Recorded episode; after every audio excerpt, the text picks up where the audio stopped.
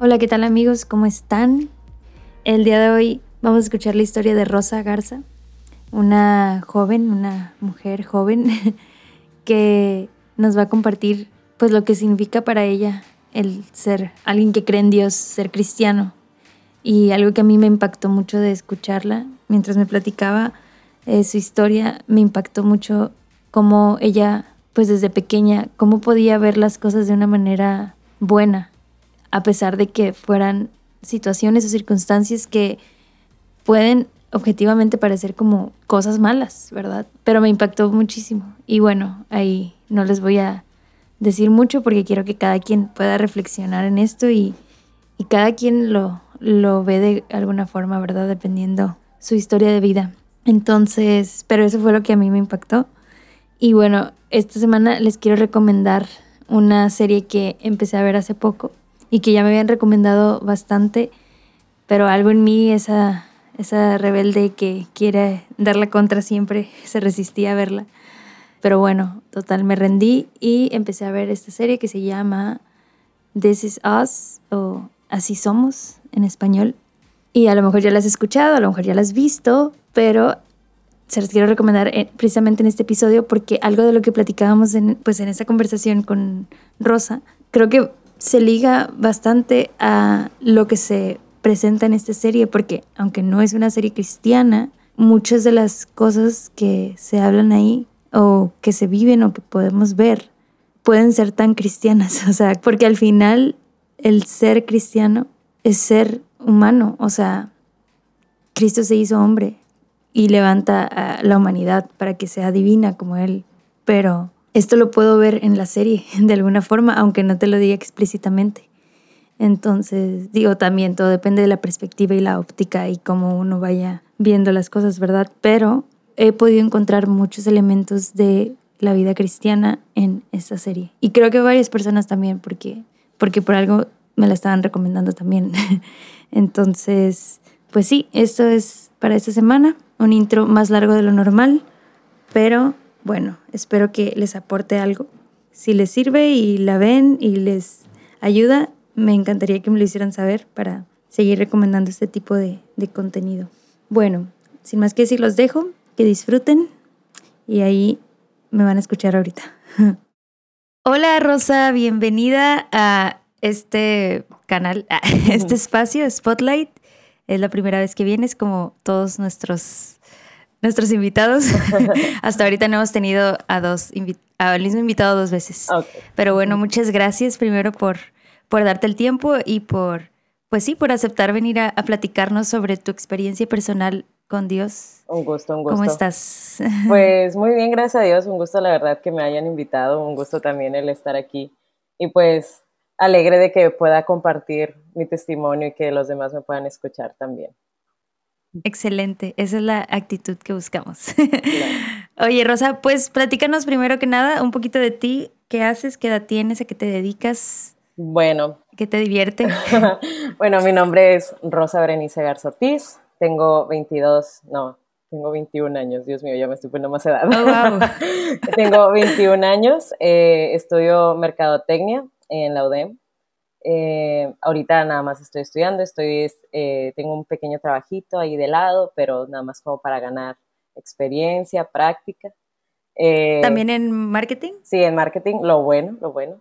Súper bien. Em, soy de aquí de Monterrey, eh, soy regia totalmente. Por si no notaron el acento. Ya sé, digo, yo creo que eso me delata. Apenas hablo y se escucha lo norteño, totalmente. Em, y así me encanta ver películas, me encanta pasar el tiempo con mi familia y también me gusta mucho dibujar. ¡Wow! Excelente. Me, me gustan tus hobbies. Bueno, y bueno, vamos a empezar con lo que siempre empezamos. Eh, un poquito sobre tu contexto Cuéntanos de dónde vienes, tu familia, cuántos hermanos tienes. Y bueno, también, si tú te acuerdas de a lo mejor la primera vez que escuchaste de Dios o, o cómo era tu vida espiritual, digamos, tu relación con Dios chiquita, o sea, tu infancia. Sí, sí, sí. Pues bueno, yo creo que toda mi vida he tenido pues ese contacto con Dios. Eh, yo vengo de una familia cristiana católica. Eh, ahorita pues cuento con mi mamá. Mi papá falleció ya hace 19 años, falleció cuando yo tenía dos años. Oh, wow. Pero pues cuento también con mi hermano mayor y mi hermana menor, yo soy la del medio. Em, la verdad es que en mi infancia yo creo que tuve una muy bella infancia. O sea, eh, siempre estuve rodeada de toda mi familia, primos, tíos. Soy de una familia muy grande, mi mamá tuvo 11 hermanos. Entonces, el que mi mamá haya tenido muchos hermanos, pues a mí me dio muchos primos, o sea. Sí. Y pues mucha gente me dice, ay, ¿cómo recuerdas tantos nombres de primos? Y yo, pues es que son mis primos, son con los que pues crecí, viví, jugué, me tiré al suelo, me raspé las rodillas, o sea. Entonces, ¿Y todos viven aquí en Monterrey? No, fíjate que mi mamá es de Reynosa. Entonces, mm. tengo tíos aquí que se vinieron junto con mi mamá a estudiar desde que eran jóvenes, pero también tengo tíos allá en Reynosa y tengo otros tíos en, Estados Unidos. Y pues eso ha permitido, uno, que nosotros pues viajemos, tengamos experiencia tal vez de viajar de vez en cuando en carretera, irnos a, la playa, a McAllen, la Isla del Padre, y todas esas cositas que yo creo que son muy buenas cuando eres niño, como el poder experimentar de todo. Entonces, fue, tuve una muy linda infancia y yo creo que siempre fue inculcada la fe, porque pues mi abuelita les inculcó también la fe a, mis, a todos mis tíos y pues ellos, cada uno pues ya escogió su camino. Mi mamá empezó en, en el grupo evangelista de universitarios desde que tenía 19 o 18, entonces pues ella creciendo ahí, ella logró ser tocada por el Señor, igual que mi papá, entonces, ellos conociéndose ahí, pues a nosotros, mm, eh, mis hermanos y yo también, fue como el inculcarnos esta pues, hermosa eh, sentido de comunidad, este sentido de amor hacia Cristo, hacia Dios, hacia el llamado que Él nos da en vivir eh, este estilo de vida. Y yo creo que de lo mejor ha sido como los campamentos de niños, porque de ahí yo creo que viene como una gran base. Y bueno, en estos campamentos, como los decían, o sea, más que campamentos, eran como retiros para niños, porque había mucha esta enseñanza como básica de el Espíritu Santo, los dones del Espíritu Santo, la hermandad entre pues, nuestros amiguitos, entonces de ahí fue como una base. Y fue algo muy bueno, yo creo, fue algo que eh, a mí me tocó mucho como que el ver a los demás servidores y realmente admirarlos y ver a Dios en ellos y ver que el Señor está obrando a través de estos hermanos y la verdad es que yo creo que fue una muy linda infancia, fue una infancia que yo creo que no todos viven, entonces yo creo que fui muy bendecida. También estuve en colegio salesiano y, los y en este colegio salesiano nuestro santo era Don Bosco. Y Don Bosco era el santo de los jóvenes. De los niños. Ajá, y de los niños. Y para él era como el, pues siempre estar alegre y siempre estar feliz. Y tuvimos muchas dinámicas, o sea, ahí mismo en el colegio en el que, o sea, habían concursos de talentos, habían concursos de deportes, nos desarrollamos de una manera muy saludable y en un ambiente muy bueno, que yo creo que fue también muy protegido, aún y así fuera del ambiente de, comunitario de la iglesia, teníamos aparte el ambiente escolar, que también fue muy protegido y que también fue muy bueno. Entonces, pues yo creo que eso fue como lo primero, así como que el Señor me fue mostrando de alguna manera lo que Él era para mí, o sea, el cómo Él se mostraba para mí en específico. O sea, de una sí, manera... como este sentido de comunidad y de vivir la vida así. Sí. Pues sí, con valores cristianos, ¿verdad? sí, totalmente, o sea... Desde la panza de tu mamá, yo creo. sí, o sea, yo creo que desde que, desde que yo estaba en la panza, mi mamá cantaba y demás, y yo lo sentía estando ahí, ¿no? Pero sí, o sea, ese sentido de comunidad, de alegría, de emoción, de aventura, son cosas que yo creo que se me muestra Dios hacia mí. O sea, y yo creo que es parte del por qué lo veo como lo veo hasta ahora, ¿no? Claro. Pero. Oye, Rosa, y antes de que avancemos más, y. O sea, me llama muchísimo la atención, obviamente, esta parte de haber perdido a tu papá a los dos años y el contraste, bueno, que puede parecer un contraste de tuve una vida, una infancia muy bendecida. Sí. Me llama muchísimo la atención porque, pues, no es lo primero que uno piensa cuando alguien pierde a sus papás, ¿no? A uno de sus papás. Sí. Pero no sé si quieres comentar un poquito de esto, cómo, o sea, yo así, así, escuchándote, simplemente puedo pensar, tu mamá se la, o sea, se la bañó para, para que ahora tú puedas decir, eh, fue una infancia bendecida, pero, pero no quiero asumir. Entonces, ¿tú, tú cómo, cómo ves esa parte? Pues la verdad es que yo también, hasta ahorita como lo veo, también fue como un shock. Y yo creo que para mucha gente es como un shock el saber que perdí a mi padre en, una, un momento en el que, pues la verdad, yo no recuerdo. O sea, yo no recuerdo el momento de que de a partir de aquí ya no tuve un padre o de a partir de aquí. Y, y la verdad, yo creo que también por eso admiro mucho a mi mamá, porque mi mamá, o sea, yo la veo como la mujer más fuerte del mundo, o sea, Wonder Woman, casi creo, porque, o sea, ella siempre estuvo ahí para nosotros como hijos y ella también tuvo el apoyo tanto de mi familia como de la comunidad. Entonces, eh, yo creo que el hecho de que estuviera, por ejemplo, mi abuelita se vino de donde estaba allá en Reynosa con mi mamá para ayudarnos y para estar ahí, para que para estar para mi mamá, pues porque su hija acaba de perder a su esposo que no llevaba ni más de siete años de casados. Entonces, sí fue como, ya después, cuando ya estaba más adolescente, fue cuando me dio ese shock, pero en todo este tiempo, los cinco, tres años, hasta los seis, siete, tuve una bonita infancia. Y puedo decirlo porque el Señor me mostró esa linda etapa, o sea, esa linda etapa de crecer, de, encontrar, de descubrir, de asombrarme con cosas nuevas. Y yo creo que fue como una manera en la que el Señor nunca me dejó sola. O sea, fue la manera de que el, Señor Dios fuera mi Padre terrenal a través de todas estas cosas, a través de experiencias, a través de felicidad, a través de viajecitos, a través de cosas. Entonces, pues fue una gran infancia a pesar de como esta dura carga que tal vez sí pudo haber tenido mi mamá y todos nosotros. Entonces, em, sí, o sea, yo creo que impacta de una manera diferente a cada quien y gracias a Dios a mí me impactó de esta manera. Wow, interesante.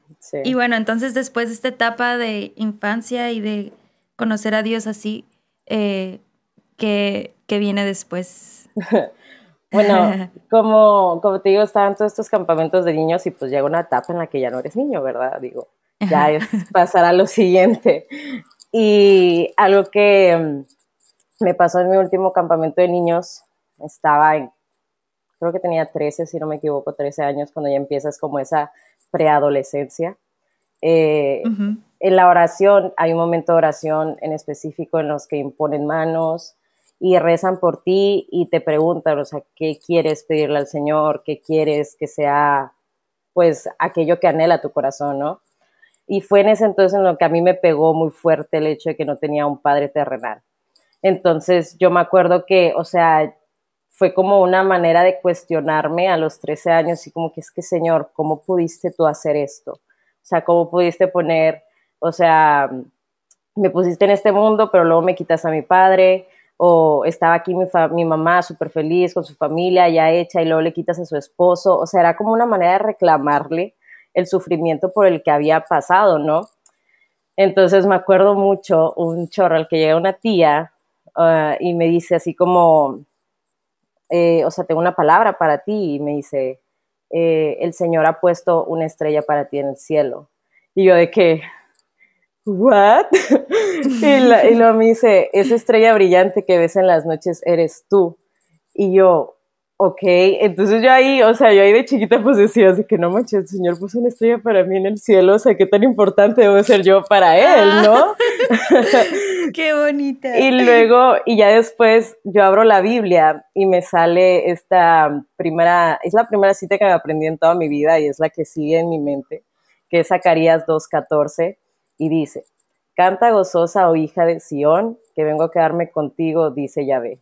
Entonces yo ahí, o sea, me destrocé, fue una cosa, una lloradera, ay no, o sea, yo creo que nunca había llorado tanto en mi vida, pero como una manera, no de tristeza, sino como de alegría del saber que el Señor realmente nunca me había dejado en todos esos años en los que pues crecí, ¿no? O sea, siempre tuve un padre y era él. Él era el que me cuidaba, él era el que estaba ahí para mí, él era el que, pues, siempre estuvo y que nunca se fue. Entonces, sí fue como un impacto muy grande. Y a partir de ahí fue como, Señor, o sea, qué tonta fui yo al no verte o qué tonta fui yo al no apreciarte, porque aunque te veía, no te veía, casi creo, en verdad. Ajá. Entonces, a partir de ahí yo fui como, pues, ¿sabes qué, Señor? Quiero responderte. O sea, quiero hacer yo también algo por ti después de los grandes años de infancia que me diste de niñez. O sea, nunca sufrí en todo ese tiempo, nunca me faltó nada en ese tiempo, nunca hubo una necesidad enorme. Entonces, yo quiero agradecerte de alguna manera. Y es cuando entro al grupo de jóvenes, de chavas, y éramos puras niñas, entonces era como un desarrollo diferente. El Señor me fue formando como mujer en, ese, en esos dos años que tenemos de formación. Y yo me quedé muy impactada ahí por mis líderes y la gente que estaba ahí en el tope, que era como, wow, o sea, esa es una mujer de Dios, o sea, y veía a las personas de ahí y decía, no manches, yo quiero ser como ellas, ¿no? y que eran también universitarias, ¿no? Ajá, era... O de prepa. Sí, o sea, eran chavas universitarias, eran chavas que estaban entregando su juventud al Señor. Entonces yo decía, yo quiero ser así, o sea, yo también quiero entregársela como ellos lo están entregando, yo también quiero ofrecerle algo al Señor, ¿no? Entonces yo me acuerdo que me acerqué a la líder mayor en ese momento y le dije, oye, yo quiero servir. Y luego me dijo, todavía no tienes edad, o sea, tenía 14 años, casi 15. Entonces me dijo, todavía no tienes edad. Y yo, bueno, está bien, ni modo. Ah. Entonces, ya después termino esa etapa de juventud que es como la secundaria, es ese tiempo de secundaria, y luego entro a la prepa y así literalmente, casi creo que apenas salí del, del programa de secundaria y me hablan y me dicen, oye Rosa, yo sé que querías servir, ¿qué te parece si entras este semestre? Y yo de que... Ahora sí. y yo, sí, claro que sí, ah. o sea, me encantaría. Y a partir de ahí, en mí quedó como un chip en el, en el hecho de que ahora yo voy a ser a las personas, a la persona a la que van a ver las chavitas más chiquitas o mis hermanas más, más chiquitas.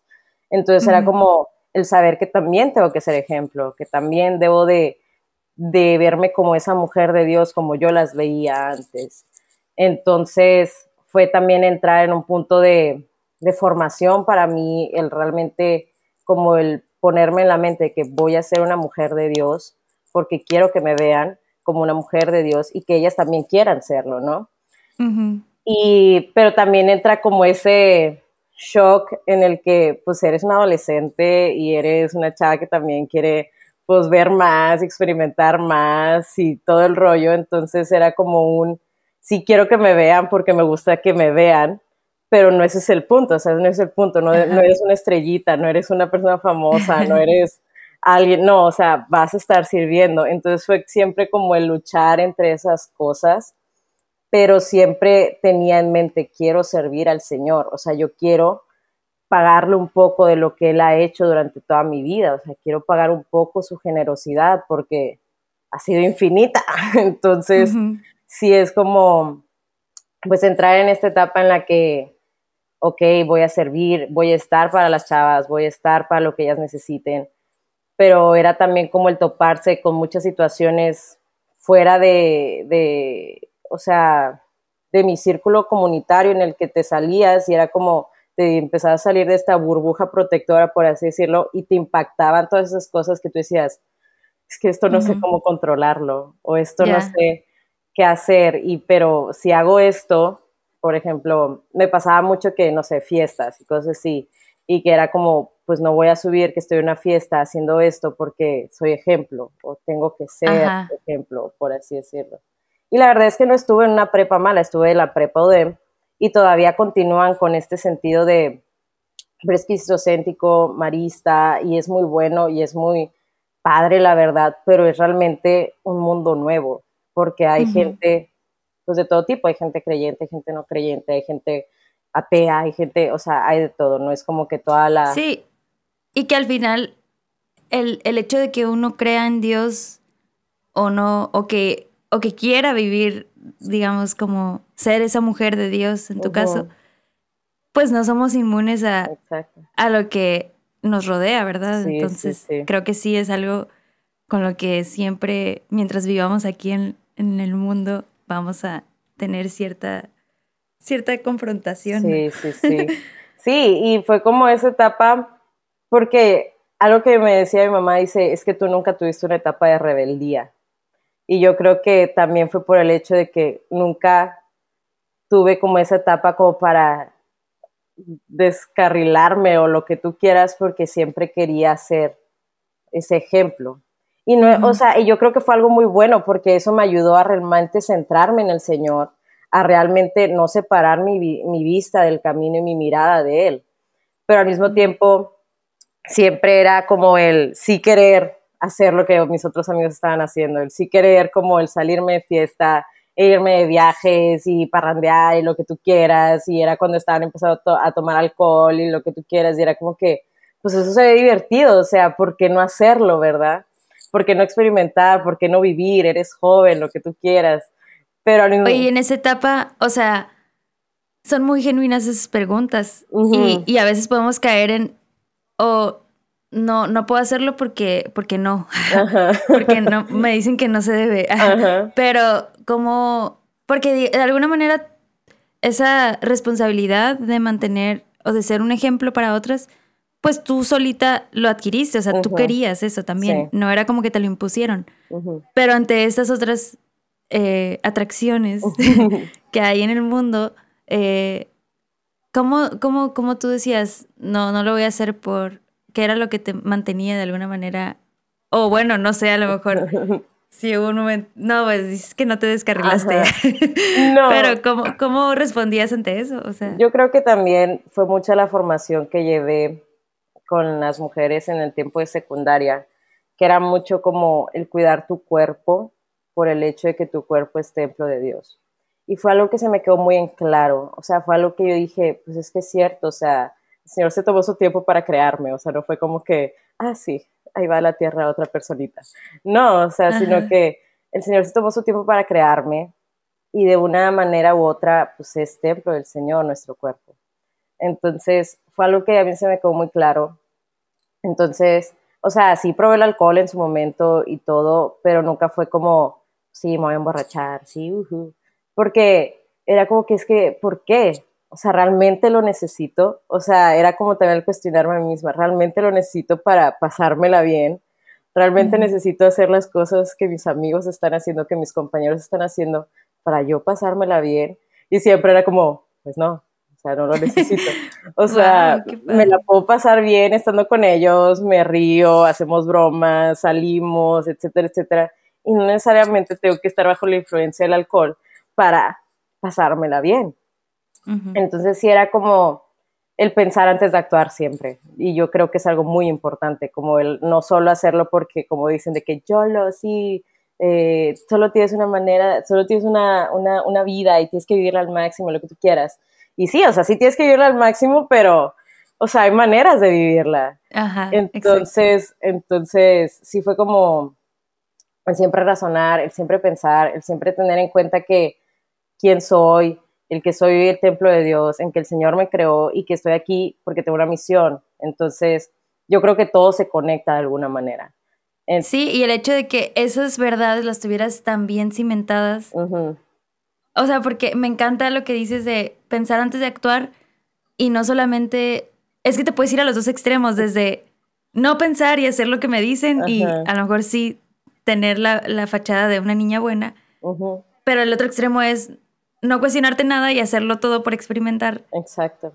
O sea, me encanta que, como lo comentas, ¿no? El pensar antes de actuar en ambas cosas, o sea, desde cuestionar el por qué las reglas hasta cuestionar el, pues, ¿por qué si realmente he vivido? Ajá.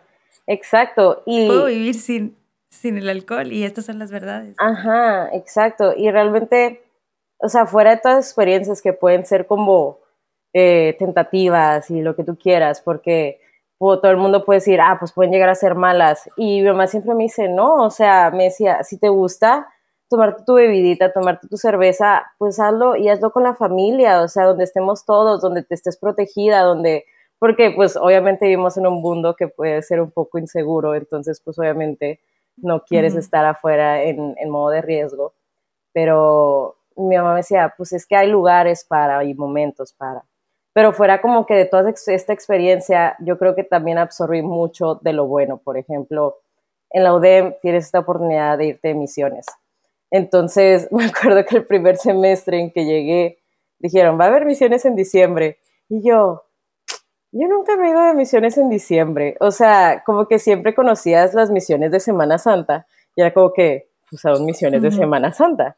Y mi mamá nos había llevado cuando estábamos más chiquitos, entonces veíamos a los universitarios que tenían sus misiones de Semana Santa y ellos implementaban las actividades para niños, para los adultos, los rosarios, y conocías esa parte, ¿no? Entonces, cuando me dijeron de que hay misiones, yo dije, pues me voy a apuntar.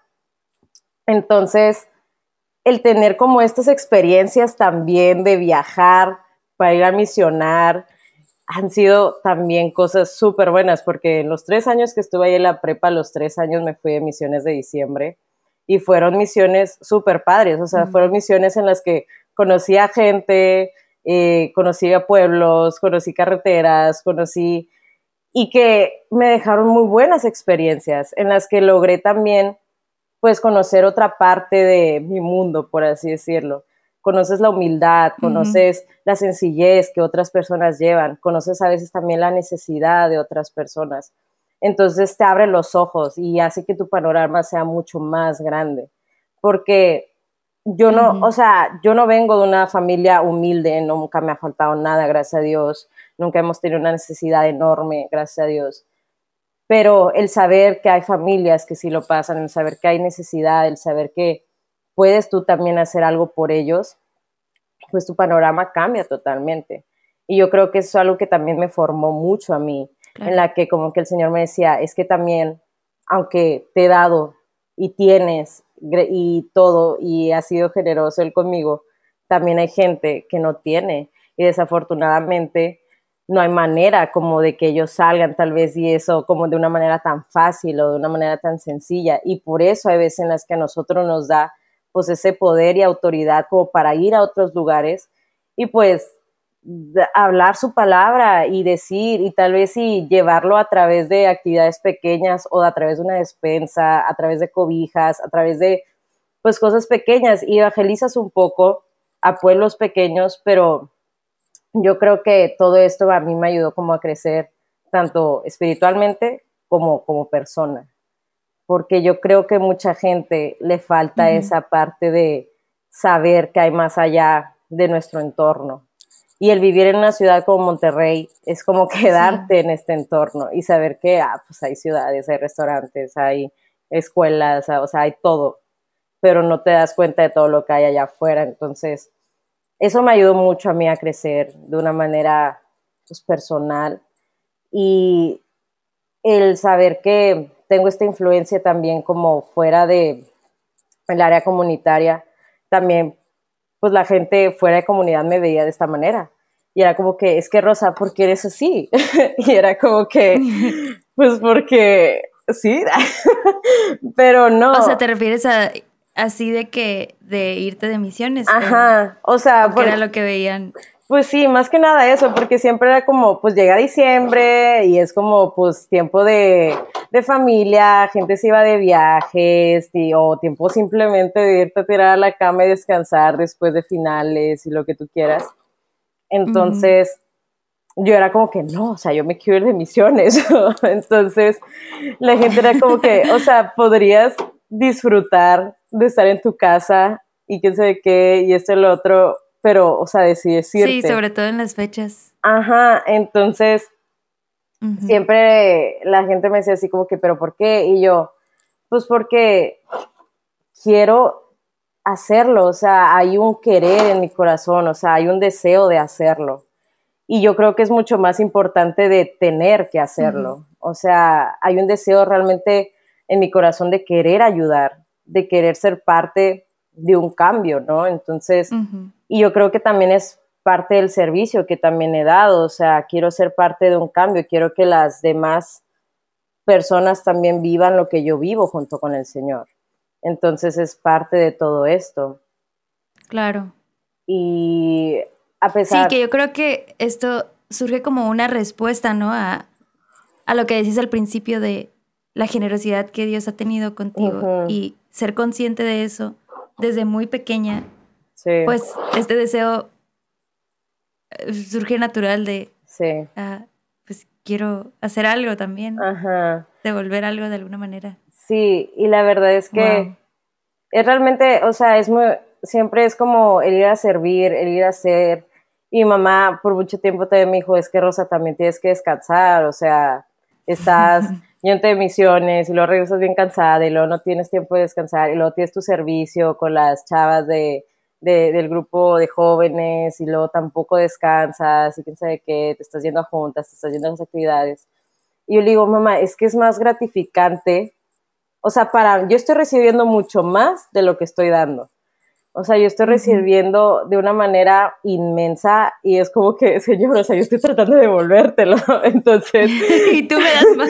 Sí, entonces. Nunca se acaba. Sí, y es como, es como siempre darle gracias a Dios por lo que me enseña, por lo que me da, por los dones que voy descubriendo en mí, por el conocerme yo como persona aún más.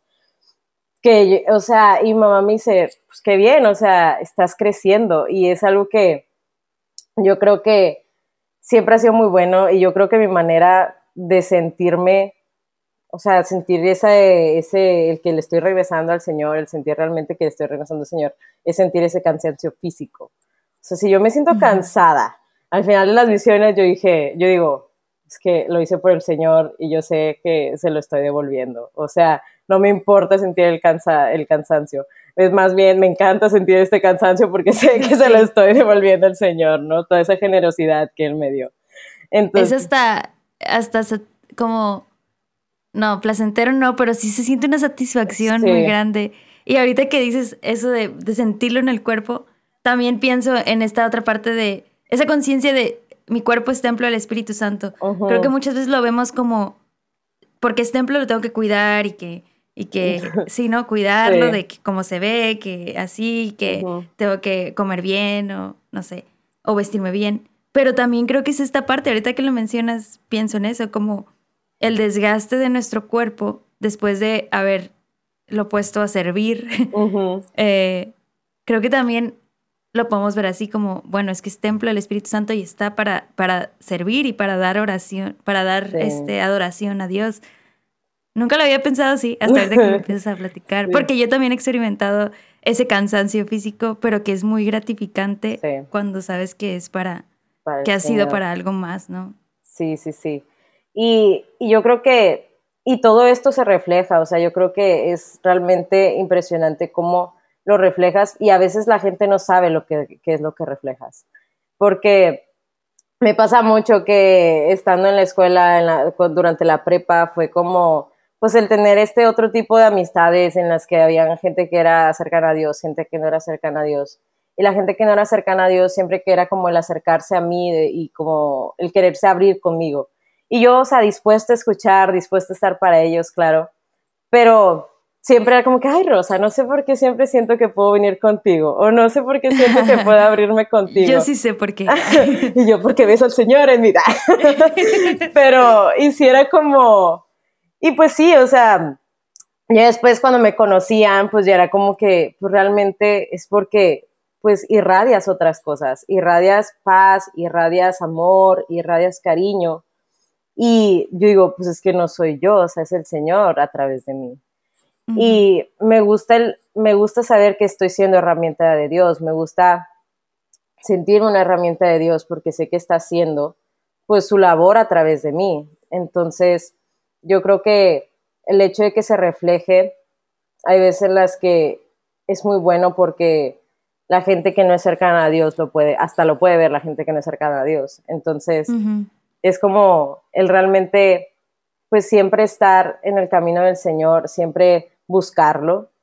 Y yo me acuerdo que estando en todo esto del servicio, también llegaron a ser como cosas muy cansadas, o sea, llegó a ser también como un ciclo, por así decirlo, en el que pues vas a la junta, haces esto, planeas, continúas, haces esto, planeas, como rutina. continúas. Ajá. Entonces también era como que, señor, es que como que quiero algo más, o sea, me gustaría como, pues cambiarle ahí la, la rutina, ¿no? Ajá. Y me acuerdo que después de, de que yo le haya expresado eso al Señor, me hablaron para servir con niños. Y yo, niños, nunca he servido con niños, o sea, siempre era como quedarme con las preadolescentes o gente de mi edad, que tú dices, pues es fácil porque te relacionas con ellos, sabes por lo que pasan, yo pasé por eso, pero con niños, o sea, pues sí, también pasé por la infancia, pero pues, o sea, ya. ya, pasó tiempito. Y yo, pues sí, o sea, me encantaría. Y luego, pues me toma de vuelta a lo que eran los campamentos de niños. O sea, me toma de vuelta a también ver a estas personas que estaban enfrente animando a todo el mundo. Pues decías, es que qué chido, yo también quiero ser como él. sí. Entonces, era, y ese servicio también me impactó de una manera muy grande porque los niños son las personas más inocentes, o sea, son las personas que yo creo que reflejan al Señor de una manera tan, o sea, como tan delicada, tan bonita, tan inocente, que al momento en el que estaban en oración los niños y que tal vez si una niña tenía una palabra y que tú decías, wow, o sea, cómo el Señor está obrando en ella en específico, y era como que el sorprenderse, el maravillarse aún más de lo que el Señor hace. Y luego me acuerdo mucho también una vez una, una, niña tuvo una visión de la Virgen María que estaba ahí mismo en donde estábamos nosotros y yo de que, ¿what? ¿Cómo? O sea, y el realmente ver cómo también los niños pues son los que están más cercanos al Señor. O sea, cómo realmente el Señor se plasma de una manera increíble en cada persona. Y a pesar de que era el cansancio y todo este rollo, como ya había dicho, siempre como digo, Señor, ¿cómo me estás dando más de lo que yo te estoy dando a ti? Señor, ¿cómo estoy aprendiendo tanto a través de estas cosas, no? Y, y luego mi mamá siempre me decía, aunque tú estés dando y tú estés formando a otras personas, tú siempre debes de formarte. O sea, nunca hay como un punto en el que ya no puedas crecer en el Señor. O sea, siempre va a haber cupo para crecer aún más en el Señor. Entonces, fue algo que a mí me impactó mucho porque yo me había dado cuenta que en todo este tiempo, pues sí, estaba dando y dando y dando y dando, y aunque se sentía muy bien y gratificante, tiene que haber un momento en el que tú también recibas del Señor, en un momento en el que tú también, pues, escuches al Señor y que realmente aprendas de una manera, pues, más directa y no tanto como, o sea, a través de las enseñanzas que nos dan, a través de la palabra del Señor, es como el realmente crecer en enseñanza, porque aunque estés formando y formas de lo que ya sabes, entonces tienes que realmente aprender para seguir formando, ¿no? Entonces, yo creo que es algo que a partir de que entré a universidad, en lo que me tuve que estar enfocando. O sea, realmente, Rosa, tú tienes que crecer tú sola. O sea, tienes que crecer tú a través de ti y a través de tu aprendizaje eh, del Señor, de la iglesia, de el pasado, de lo que el Señor vivió. o sea, tienes que aprender tú también. No solo tienes que desgastarte haciendo y creando, aunque te encante, por así decirlo. Entonces, sí fue como un momento en el que dije, ok, ahora me voy a sentar a escuchar. O sea, me voy a sentar absorber lo que tenga que absorber, porque pues cada etapa es diferente y aunque ya haya aprendido todo sobre adolescentes y ya sepa cómo charlar con ellos, cómo estar para ellos, pues yo necesito saber cómo estar conmigo, yo necesito saber cómo realmente pues estar conmigo y con Dios, o sea, conmigo y con mi familia, conmigo y con mis hermanos, conmigo y con mis amigos, o sea, realmente crecer en todas esas áreas, que no es como que estaban mal, pero pues necesitaban como esos refuerzos, creo yo. Claro. Entonces fue como el tiempo de escuchar y empezó pues todo este tiempo universitario en el que pues escoges carrera, etcétera, etcétera, que me fue muy bien, yo creo que... Decisiones grandes. Ajá, yo creo que me fue muy bien, aparte de la carrera, no fue como que, ah, voy a dejar de estudiar un año porque no sé qué hacer, que sí pasa y es pasable, pero yo creo que me fue muy bien porque supe que quería. Em, pero ya después fue como, bueno, voy a crecer en el Señor y fue como el ir a retiros, el ir a cursos que me ayudaban mucho. Y con todos los cambios que están habiendo ahorita en el mundo actual en el que vivimos, es necesario siempre estarse actualizando, es necesario siempre estar pues a la escucha y a la espera de muchas cosas, o sea, mi mamá siempre dice, es que, estar, es que siempre hay que estar a la espera de una lucha o de una batalla, porque es realmente difícil ahorita el ser cristiano, el realmente pararte. Y que creo que, o sea, desde sus inicios, ¿no? Sí, o sea, desde... O sea, no nos debería sorprender. El otro día, sí, estaba, estaba pensando cosas y algo pensé como que, ay, como siempre, no quiero estar batallando o algo así, pero la palabra era batallando. Y luego me acordé de este canto de nacimos en una batalla y así dije, a ver, Selene, cálmate, espérate.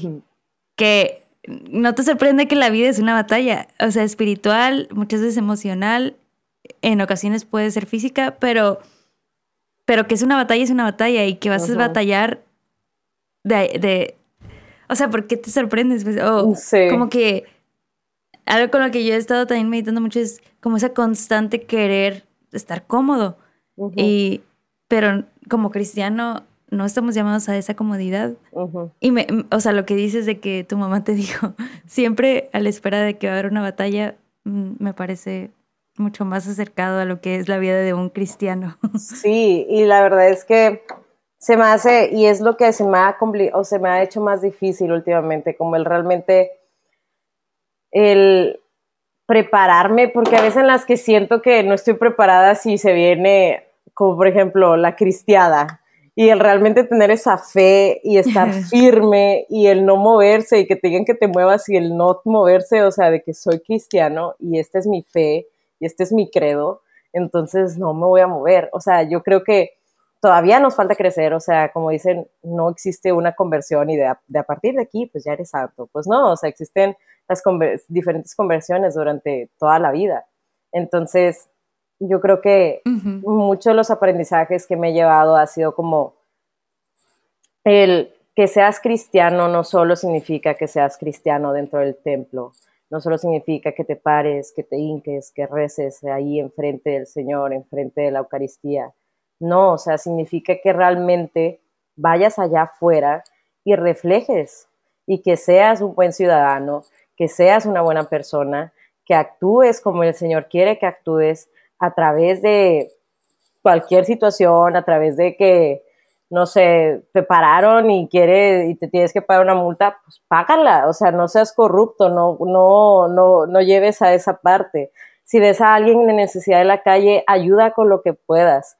Si ves que un amigo está pasando un mal tiempo, ayuda en lo que puedas. O sea, el realmente ser una persona buena, sincera, que, quiere estar para los demás, porque eso era lo que, lo que Jesús vino aquí al mundo, o sea, estar para nosotros, a salvarnos. Entonces yo creo que como todas las enseñanzas que he adquirido desde que entré a universitarios y el realmente como ponerme a escuchar al Señor es como tienes que ser cristiano al 100%. Y no significa que lo vas a alcanzar porque pues obviamente es difícil, y siempre vas a estar ahí como que, ah, Señor, es que ahora viene esto, ah, Señor, ahora tengo esto. Y te encuentras con cada cosa, pero el realmente estar allá afuera y ser una buena persona, ser un, buen ciudadano, ser un buen hermano, ser una, ser una buena hermana, ser una buena hija, ser una buena amiga, o sea, eso es ser cristiano. El ser todo lo que eres al ciento un por ciento. Y yo creo que por ejemplo, siempre me pasa que, no sé, por ejemplo, hace poco una amiga, su mamá pasó por un tiempo en el que pues tenía un cáncer, entonces era como que, ok, aquí estoy para, aquí, ah, para ti, o sea, ¿qué necesitas? O sea, vueltas, si tu mamá necesita esto, aquí te puedo ayudar, o sea, el realmente estar aquí y no solo ser como que, ah, lo siento mucho, no, o sea, realmente, o sea, apunta a actuar, el hacer algo por, por estas personas. Y yo creo que también ha sido como una cosa en la casa, por ejemplo, el ser una buena hija siempre ha sido como el realmente estar ahí para mi mamá y el decir así como, es que mamá, yo soy una buena hija, soy una buena cristiana, entonces aquí estoy para ti, entonces es como el siempre estar luchando porque pues obviamente también te gana la flojera y a veces en las que ni te quieres mover de la cama y no quieres limpiar y no quieres hacer esto, no quieres hacer el otro, pero también el ser cristiano es ser bueno en tu limpieza, o sea, el realmente recogerte todos los días, el limpiar tu cuerpo, el hacer ejercicio, o sea, eso es también ser un buen cristiano, o sea, el impactarlo de todas las maneras posibles. Sí, abarca toda la persona. Ajá. Y, esa, ajá, y es algo que yo creo que en estos tiempos es realmente importante como, pues, darlo a saber, porque, o realmente que la gente se lo crea y diga, soy cristiano y voy a actuar como cristiano porque, por ejemplo, algo que a mí me enoja mucho y era el que estaba escuchando, que estaba hablando la otra vez con mi mamá, era como hay cristianos que se dicen cristianos y que después, no sé, son racistas y que son clasistas y que no quieren ayudar a los demás y que son cristianos nada más dentro de las cuatro paredes del templo. Y es como, no, o sea, el ser cristiano es ser cristiano en todos los ambientes de tu vida, en todos los aspectos de tu vida. Entonces, pues han sido cosas que me han dejado a mí, o sea, el realmente el crecer, el realmente formarme, el realmente tener como mis valores y mis principios realmente establecidos y el plantarme en ellos y el realmente decir, Señor, o sea, dame la fuerza para realmente quedarme aquí y no poder y que nadie me mueva y que nada me mueva.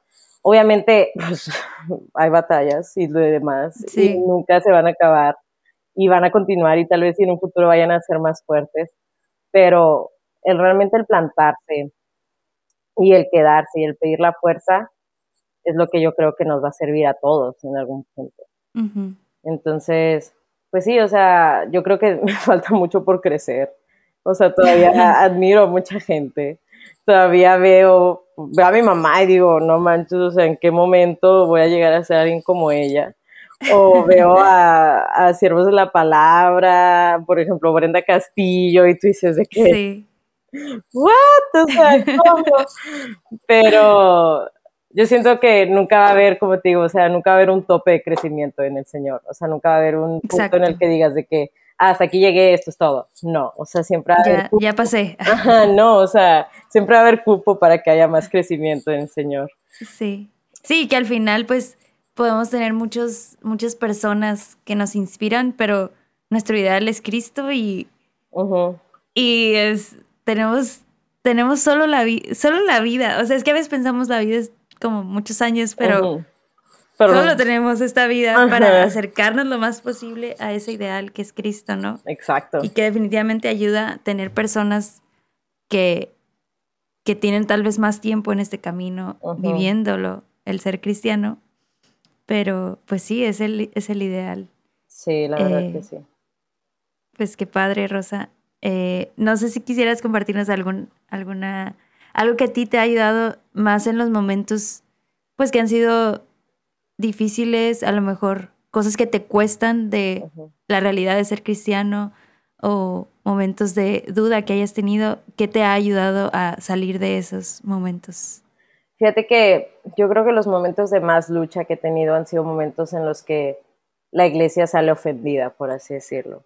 En el que te enteras de noticias de la iglesia en la que tú dices, ¿cómo gente en nombre de Dios causa estas cosas, no? Y es donde yo a veces siento que como que la tierra se me mueve más. Y es como que, ala, no manches, o sea, estos son realmente las personas que proclaman el nombre de Dios y lo están haciendo ver de esta manera. Entonces algo que siempre me digo es, mi fe está en Dios, mi fe está en Dios, ciento un por ciento. Mi fe no está en el sacerdote, mi fe no está en ni siquiera mi mamá, mi fe no está, no, mi fe está en Dios. Y se puede escuchar así como que no manches, Rosa, no seas irrespetuosa o lo que tú quieras. O sea, he aprendido mucho de sacerdotes, de pastores, de, de monjitas, de los santos que fueron humanos y que tuvieron sus errores y que y demás, pero el realmente enfocarte y decir mi fe está en Dios es algo que me ha ayudado mucho. El realmente, pues, decir, Señor, es que mis ojos van hacia ti, no van hacia el error humano, no van hacia la carne, hacia la tentación, van hacia ti, Señor. Entonces, es como el realmente, como un mantra que me he hecho el, mi fe está en Dios, mi fe está en Cristo Jesús. Y es algo que ayuda mucho, la verdad, porque pues aunque te muevan las tierras, te muevan todo, yo creo que el Señor es el que, o sea, Dios nunca te va a decepcionar. Entonces, ha sido como lo más importante para mí. claro. Bueno, y bueno, antes de cerrar te voy a hacer unas preguntas, pero tengo una pregunta aquí que no se la hago a todos. De hecho, creo que a nadie se la he hecho. Pero que por tu experiencia desde haber nacido en una familia que te inculca, que te inculca la fe, pero que también la viven y que tienes hermanos y que has trabajado con niños y con adolescentes. Ok. ¿Tú qué le recomendarías a, a un papá, a una mamá que a lo mejor ya están súper metidos en la iglesia y súper creyentes, pero que sus hijos están alejados, ya sea que se alejaron en algún momento o que simplemente nunca, nunca les inculcaron eso y ahorita de grandes pues ya es muy difícil. ¿Tú qué les recomendarías a los papás? Mm, yo lo que veo mucho es como a veces mamá dice, yo aconsejo y él es el que ve si lo acepta o no. Y yo es como que no, pues está bien difícil eso, ¿no?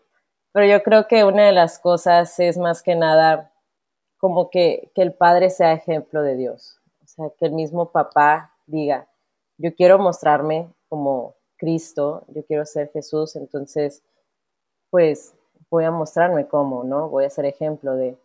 Y yo creo que una cosa es como, te invito a esta actividad en específico, a una. No te voy a forzar a ir a misa todos los domingos, no te voy a forzar a que rece el rosario con nosotros en Navidad, no te voy a forzar, porque pues eso es lo que hace que los chavos y a veces se alejen mucho más porque los forzan a, sino que te invito a que busques al Señor en esta actividad en específico y que te abras por un ratito, porque yo creo que con que estas personas abran un ratito y que el Señor ponga esa semilla, de ahí va a crecer de alguna manera. Entonces, yo creo que nunca forzarlo, nunca estarlo metiendo así como que a la fuerza de que reza, hazlo, porque luego los chavos salen mucho más lastimados a veces. Entonces, nunca forzarlo, una, y dos, que estén abiertos a algo, algo chiquito, y que de ahí se agarren. O sea, bueno, ya que, no sé, rezaste conmigo el Padre Nuestro de la noche, bueno, ahora vamos a rezar el Ave María, bueno, ahora vamos a hacer esto, y poquito a poco, porque el Señor así va haciendo sus, sus obras, creo yo. Así trabaja, se toma su tiempo. Sí, claro. sí, o sea, saber eso, que toma tiempo. Sí, pues excelente, muchas gracias ahí para todos los padres. Eh, tomen nota. Claro. Bueno, ahora sí, te voy a hacer unas preguntas y la idea es que contestes lo más honestamente posible. Ok. Y y así, pues lo que se te venga a la mente y, así, ¿no? Perfecto. Eh, ok. Describe con tres palabras tu camino de conversión al día de hoy. Mm, felicidad, eh, fuerza y dedicación. Muy bien. Si fueras un personaje de la Biblia, ¿quién serías y por qué? Esther, porque yo creo que ella luchó y sirvió para su pueblo. Amén. si Jesús te preguntara, ¿quién dices que soy yo? ¿Qué le dirías? Mi padre. Lo primero que se te viene a la mente al escuchar, ah, y te voy a decir aquí unas palabras, te digo la palabra y tú me dices lo primero, y así. Cristiano. Amor. Ateo. Difícil. Fe. Comunidad. Milagros. Ángela. Wow. Ángela es mi hermana. ¿Quieres hablar un poquito de eso? A ver, sí. Bueno, para que entiendan por qué Ángela. Em, Ángela es mi hermana menor. Eh, nada más son dos años de diferencia los que nos llevamos. Pero Ángela cuando nació, ella nació como una bebé totalmente sana, eh, feliz, totalmente. Eh, pero ella a los poquitos meses de nacida tuvo como un problema en el intestino y requirió de una operación.